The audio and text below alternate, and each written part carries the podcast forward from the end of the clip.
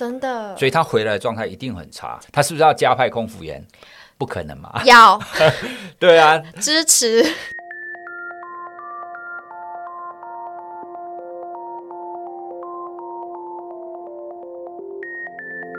您好，欢迎登机，我是你们的空服员袁心。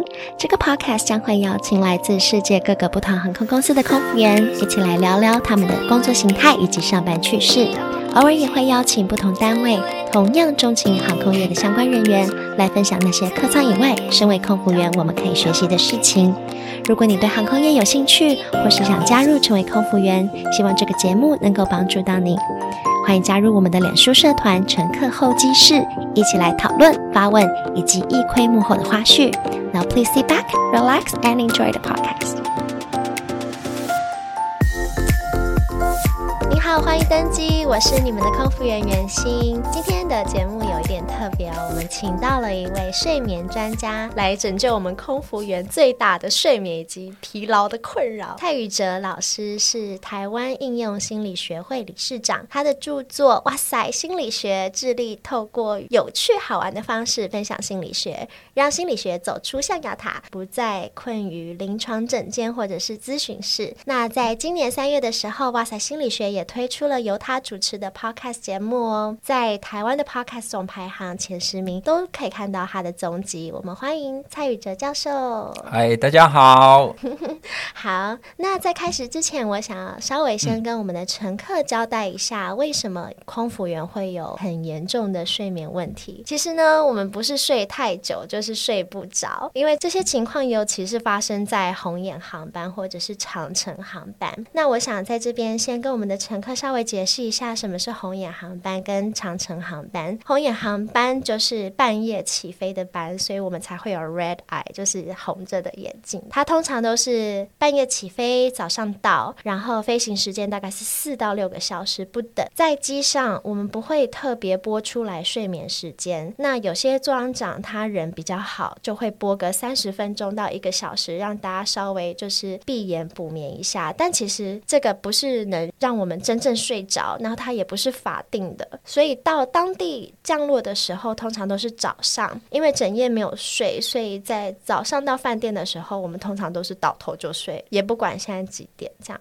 那长程航班就是跨洋航线比较多，例如是日本飞北美，或者是台湾飞欧洲这样子，那大概会有十到十六个小时都有可能。这样子的班，我们有规定是必须要轮流去休息的。那在机上我们会分两组人休息，可能大家先一起送完第一餐，然后第一组的人先去休息，起来之后换第二组的人去休息，起来之后大家再一起送第二餐之后降落。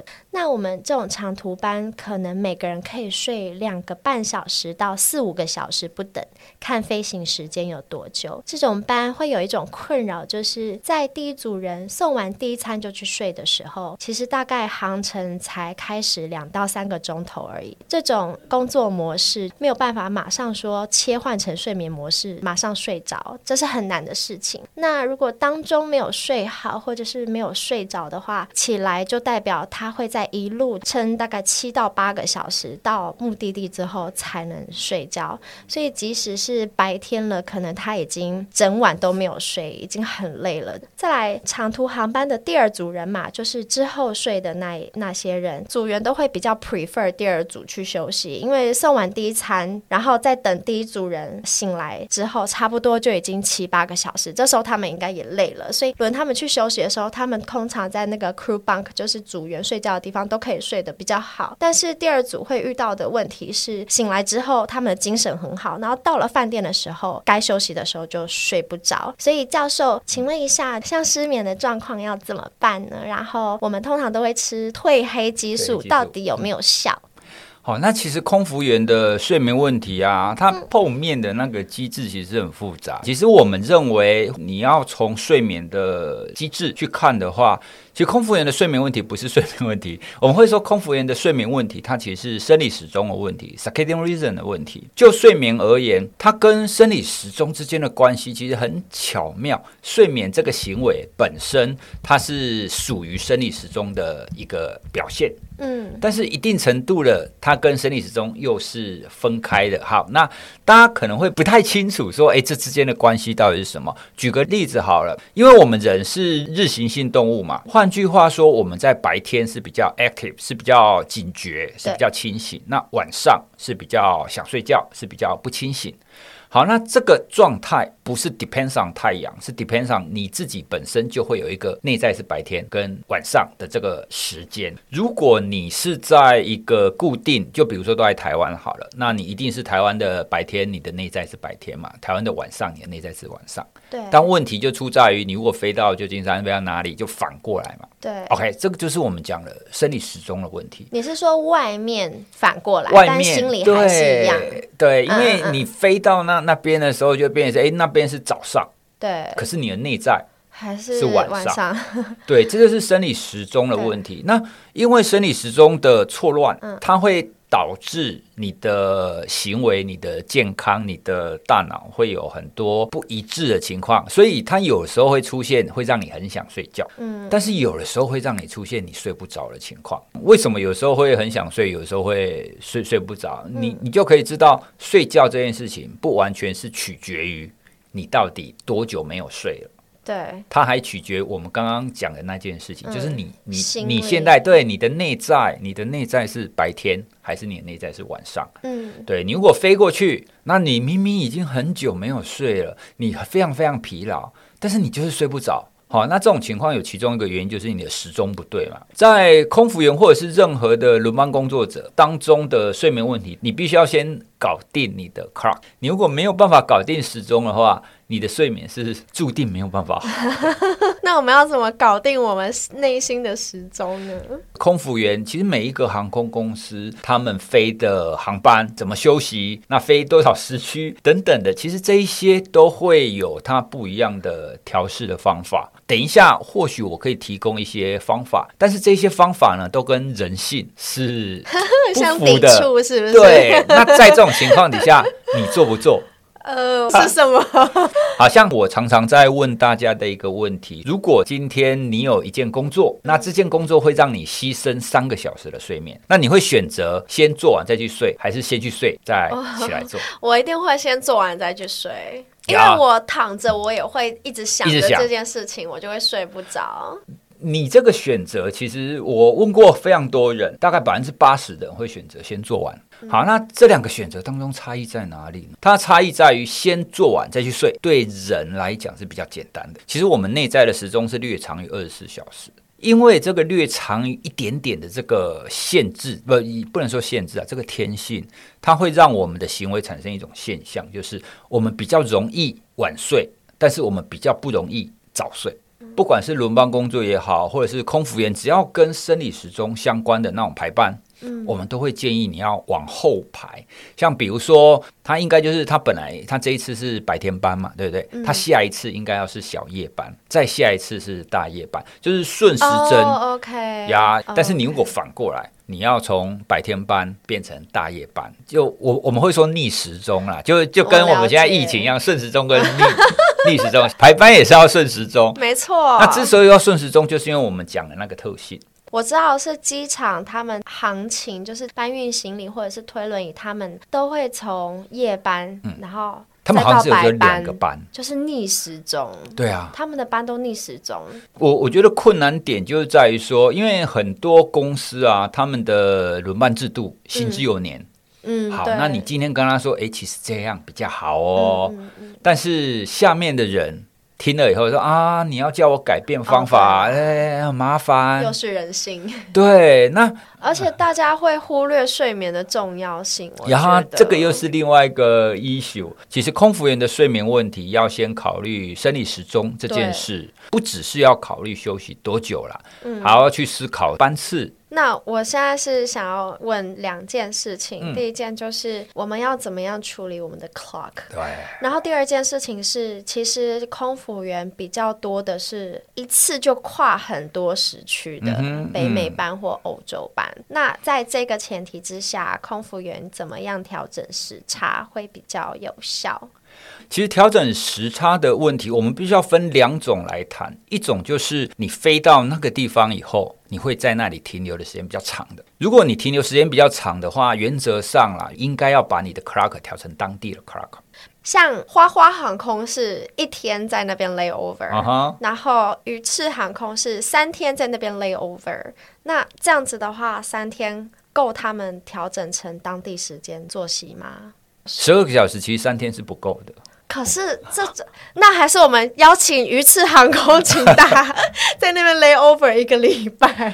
没有，其其实这就是一个很有趣的议题，因为在我们的以以学术研究的观点来看啦，哈、嗯，如果你的时差是超过八小时的话，其实你要真的完全是 fit 当地的那个 clock，其实通常要五天以上。哦，OK，对，好啦，那现现在就回来，对啊，你要五天以上，但是你为什么让我们这些空服员都只休一天，只休三天，嗯、你就让我们回来？嗯，好，那这当中就有就有一个关键的因素就是。你究竟是要让空服员去改变你的 clock，还是不要变 clock？那不要变 clock 就变成是好，那你就去一天立刻就回来，这样子空服员就是他的 clock 是 always，比如说他如果是 base 在台湾的话，那就 always 就跟着台湾的 clock 不要变。但是这一种它会有一个问题，就是回来的这个航程当中啊，他的状态会很差。因为他的时钟没有办法调整的很好，真的，所以他回来的状态一定很差。他是不是要加派空服员？不可能嘛？要，对啊，支持。对，理论上应该是这样。所以如果他可以说哦好，那他中间可能就只停一天嘛，对不对？嗯、然后就回来，这样他们 clock 的影响最小。嗯，但是他就必须要在回程的时候加派啊，这样他才不会影响他整个的服务嘛。有难度啦，啊、因为如果是华航出去的话，他们不可能在外站会有额外的空服员在那个回程派回来。可以想象，其实这又会牵涉到我想要给大家的一个建议：如果你想要长期继续做这个工作的话，你必须要练习让自己的睡眠变成两段式。两段式是什么意思？就比方说，我们睡眠要八小时好了，嗯，那你就必须要练习让你的睡眠一次是大概三个小时到四个小时，另外一次是四个小时到五个小时，因为这种睡眠方法才是最符合你的工作性质的方法。你的意思是说，我们睡四个小时，然后勉强自己起来？呀，对，所以然后活动多久，再继续睡四个小时？呀，这就是我说的。你真的愿意起来吗？起不来。哦，对，这是很困难的地方。我自己想睡就睡，uh huh. 睡好睡满，想起来就起来，不会硬撑我自己这样子。所以我们还有另外一个问题，我遇过非常多空服员，包括我自己，都有那种睡超过十个小时、十五个小时，嗯、甚至十八个小时。一睡从白天睡到晚上，或晚上睡到白天，这这样子睡会不会太夸张？可是我们真的没有办法克制自己。其其实你刚刚讲的第三种方法，那个应该是比较常见的形式吧？大家都是。但其实这个形式啊，它会有一个问题，它就会破坏你的生理时钟，没有一个很明显的白天跟很明显的晚上。啊，因为我们就没有啊。对，我们真的没有。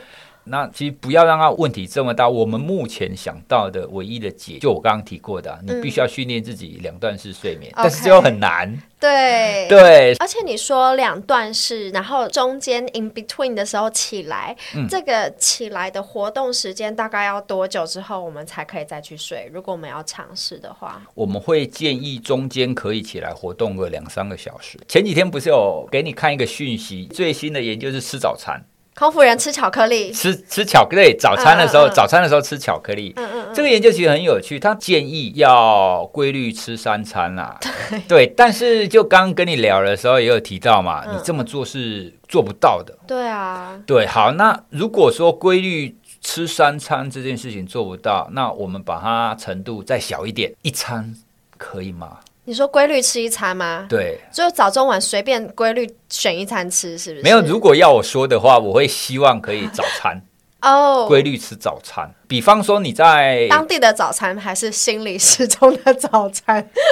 这就是如如果你 base on 本来的基地的 follow base 的话，对，那你就要 follow 亚洲的，对，你就要亚洲时间的早餐。你要你如果要去调成当地的，你就要当地的早餐。OK OK，好。对，那这个背后的机制是有道理的，因为我我们刚刚讲了 clock，那 clock 的调整，它最大的影响是光线。第二个就是吃东西，早餐是最明显的。哦，为什么？你可以想嘛，我我们同样用人是自行性动物这件事事情来理解，早餐是什么？就是你一天活动了开始。标定这件事情，其实对我们整个的生理时钟的调整是有关键意义的，包含光照，给自己一个事件。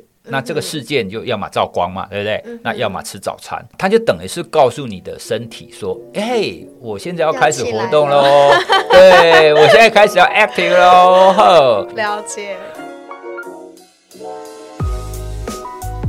节目到这边，我们先休息一下。这次我想推荐一个对于刚出社会的年轻人应该会蛮有用的 Sound On 原创节目，叫做《那些你不敢跟老板说的事》。两位主持人，一个是老板，一个是他的员工。节目分享了如何从两种不同角度去看待一件事情。我推荐听听成功人士的高效习惯，以及工作生活比例如何平衡这两集。你只要在 App Store 或者是 Google Play 上面打 S O U N D O N 就可以下载来听听看喽。当我们在选外站过夜的饭店的时候，我们会有专业的人员先去筛选，一定要是遮光窗帘非常好，可以完全遮光的，我们才能住在那个住园饭店。所以光照是绝对可以遮光，但是这样子的话，就代表说我们要早起吃早餐。至少我觉得大家可以做的一件事情是，反正你就吃一点东西，嗯哼，那吃完你真的想睡的话，去睡。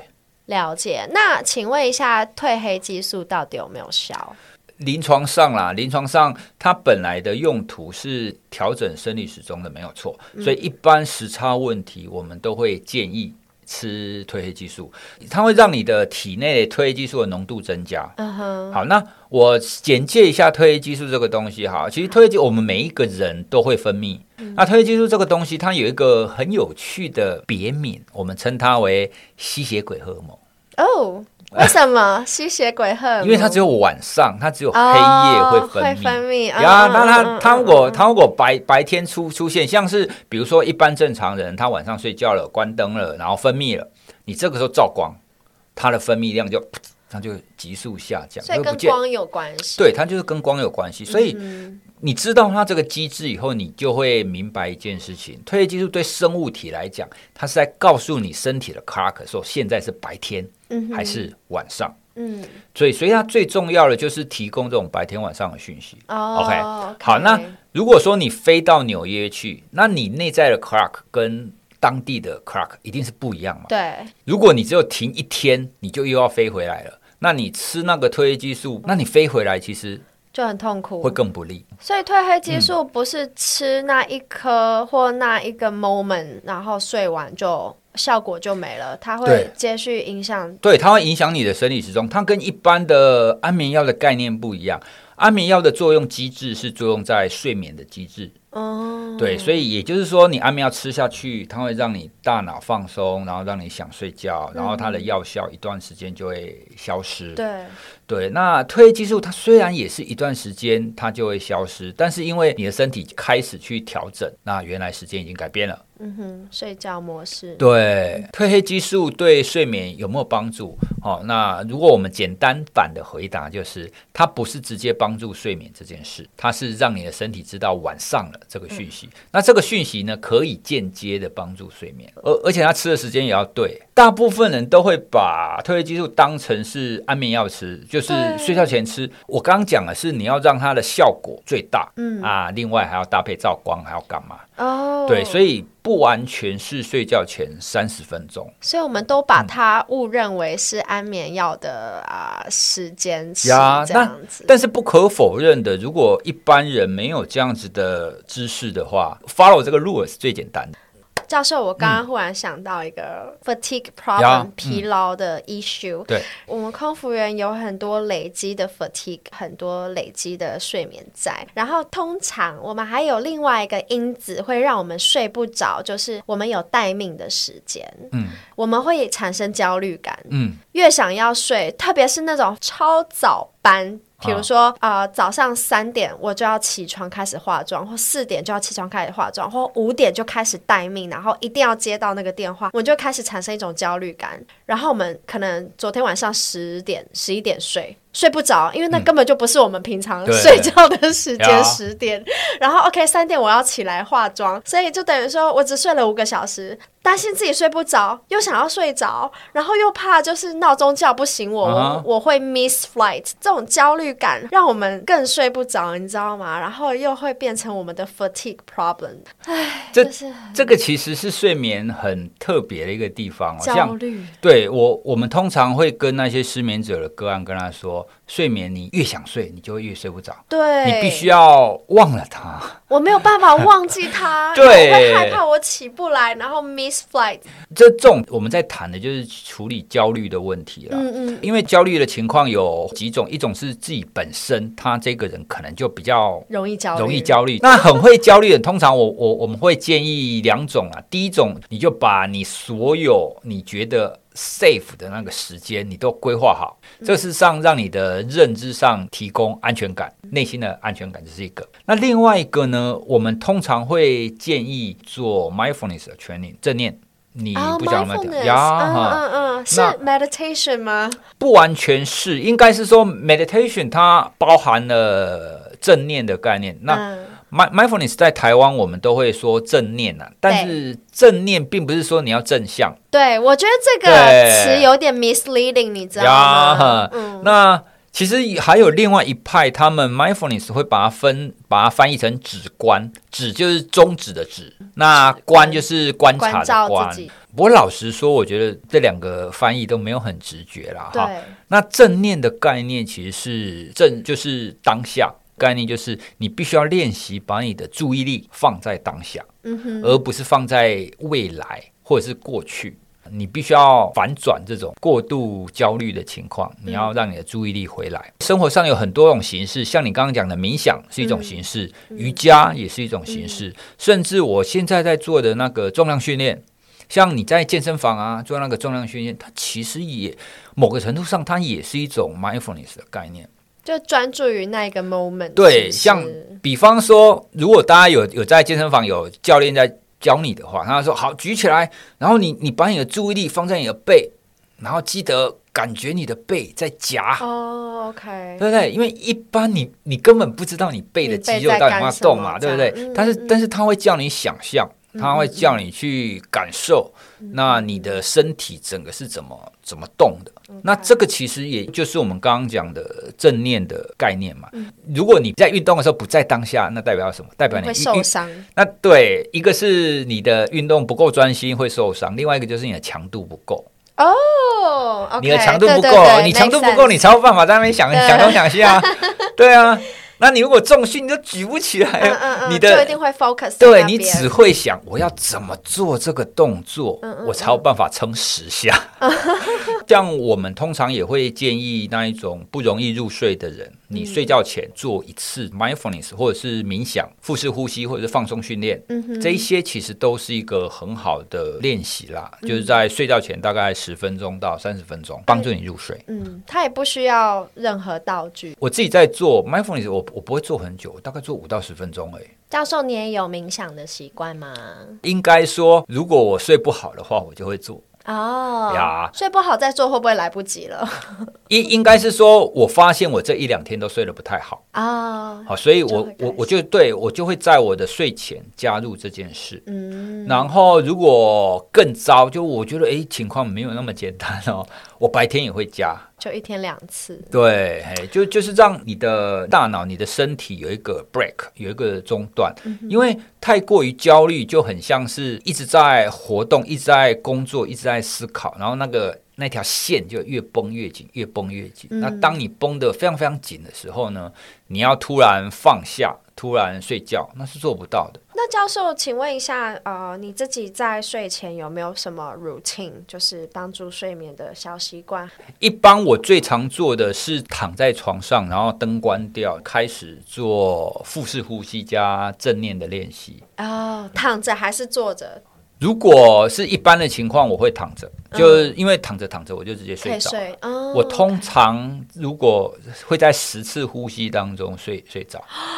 因为我曾经有一次哦，我曾经有一次，我很想知道说，我可以做几次？我我自己数嘛，一次、两次、三次，正常情况了。正常情况我会在十次以内睡着。嗯哼，所以睡前你不会再看任何书或听音乐或听 podcast 这样子？就是、我睡前正常时间的话，我会看一下书，那时间大概是十分钟到十五分钟之间。嗯哼，对，那看完以后差不多就要睡觉。如果你睡觉前的活动，你持续太久的话，它会让你大脑就是 active，对，它会持续的 active，嗯。所以我们通常都会建议你睡觉前不要划手机。对啊，但但那又是另外一个 impossible 的事。我也是一样，每一次的讲座或工作坊都会调查不滑手机的大概五趴吧。举手我会问他们：哎，你不滑手机在干嘛？哦？那最多的都是洗澡。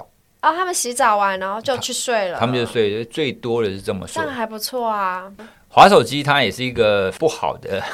习惯啦，对啊，因为大家都有知识焦虑，你知道吗？我一定要知道最新最 update 的资讯。我睡前我还是要再花一次手机，这个我也是。但是我觉得你刚刚说的那个洗澡，它等于是一种仪式，有一种身体的 signal，就跟你说哦，我们现在要放松喽，我们要进入想睡的状态，这样子。对，所以我通常都会建议大家，你睡睡前划手机，你真的改不掉的话，不要让它真的是在你睡觉前的最后一件事，OK，比如说你就滑了三十分钟去洗澡，或者是一次的冥想，嗯，接下来再去睡。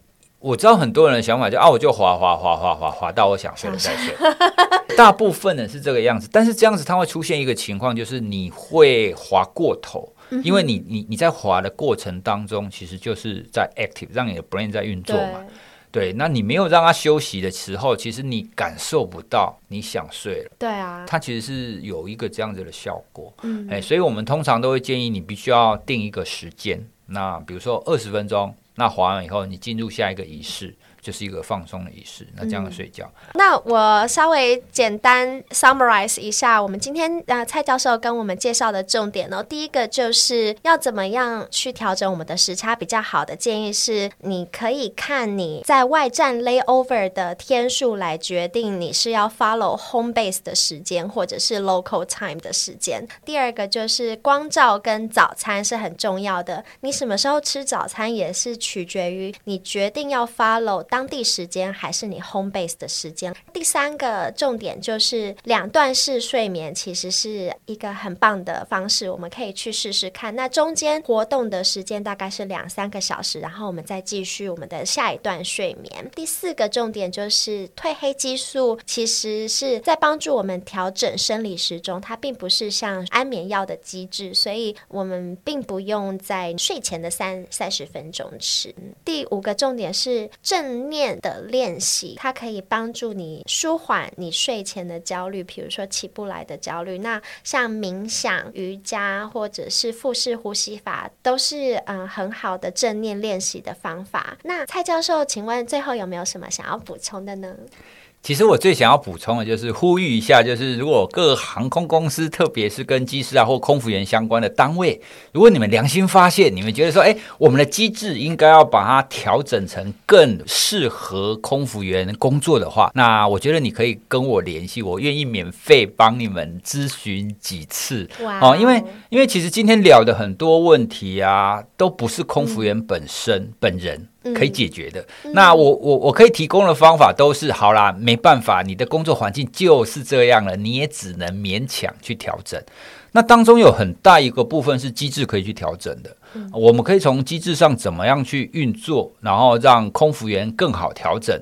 这个其实是属于主管，是属于企业应该要做的事。好，所以我有的时候会去跟一些企业，他们可能是那种 on call 的形态，或者是轮班工作的形态，我都会跟他们谈，跟告告告诉他们，如果你们希望员工有更好的工作效率，你希望员工可以更愿意为你卖命。你的制度一定要先符合他们的工作形态。嗯，OK 好，所以如果各位听众朋友，你们当中有是高层，那你觉得 哎，我我们应该要多为他们想一下的话，哦，你可以在很多的方式都可以找到我，我我非常愿意免费帮各位咨询一下哈。那我们可以调整一下，调整的可以让大家都更好。好，那如果各位乘客如果喜欢今天的节目的话，你可以 follow 哇塞心理学的 Instagram、Facebook 或者是 Telegram 账号 at on your side。side 是啊、uh, psychology 的 P S Y。那我会将链接放在 show notes 里，大家可以去追踪哇塞心理学。他们的 podcast 也在各大平台可以听到哦。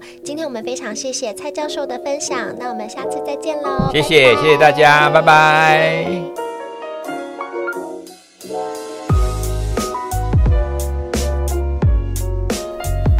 谢谢蔡宇哲教授来上我们这一集的节目，并且分享给大家几种调整睡眠与时差的方式。我非常感谢他愿意无偿的陪我录这一集。我跟教授的认识，其实是因为我们大约都在今年年初的时候开始录制 Podcast。同样身为 Podcast 新手，我们就有做一些交流。当我跟他说空服员都有睡眠困扰的时候，他就非常热心，也义不容辞的就说愿意来上节目聊聊。所以我真的非常感谢他。那我会把哇塞心理学的社群账号和节目的链接放在 Show Notes 里。如果你好奇心理学在生活中的运用，就可以追踪他们有趣的节目。顺道一提，这一集我们是在 Lazy Corner 录音室录制的。如果你也想开始做 Podcast 的话，Lazy Corner 这边提供了空间以及器材，操作上很简单，你只要人去了就好。这个不是业配，这个是友情帮忙宣传一下，因为他们自己也都是 Podcasters，所以相当了解我们需要些什么。谢谢我们可爱的乘客，各位亲爱的贵宾，在 Apple Podcast 上面的打星语留言，Eddie 于台北，嗯，删除 APP 喽，No KKK，然后十个 P，子 Cindy 零三一 C 和嗯 AC Class H。谢谢你们，我都会看你们的留言，然后在这边回答一下。就是我的名字“元星”的“元”是一元复始、万象更新的“元”，那“心”是星星学子的“心”。很抱歉，有的时候会因为远距录音的关系哦，所以比较看不到对方的互动，例如说他开口的动作或者是眼神，所以就有时候会出现看似抢话的现象。那这是远距录音的一个困扰。那在这边真的是非常抱歉，我会慢慢改。改进可能就是不小心抢到话了的话，就会请对方再从头讲一次。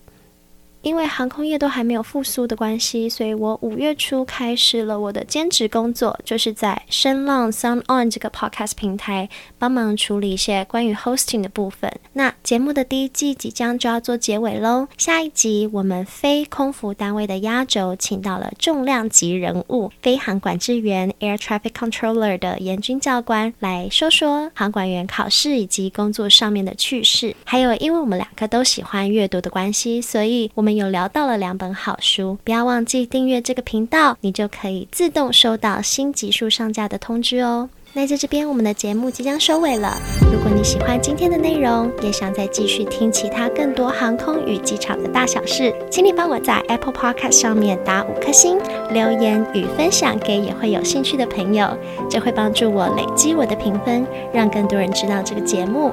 或者是如果你有任何的建议与发想，都欢迎你让我知道。请你到我的脸书粉丝团或者是部落格空姐太酷 Press to Talk，泰国的泰，酷热的酷。Lastly, where will you be flying to today? No matter where you are in the world, thanks for being here with us. Have a safe flight.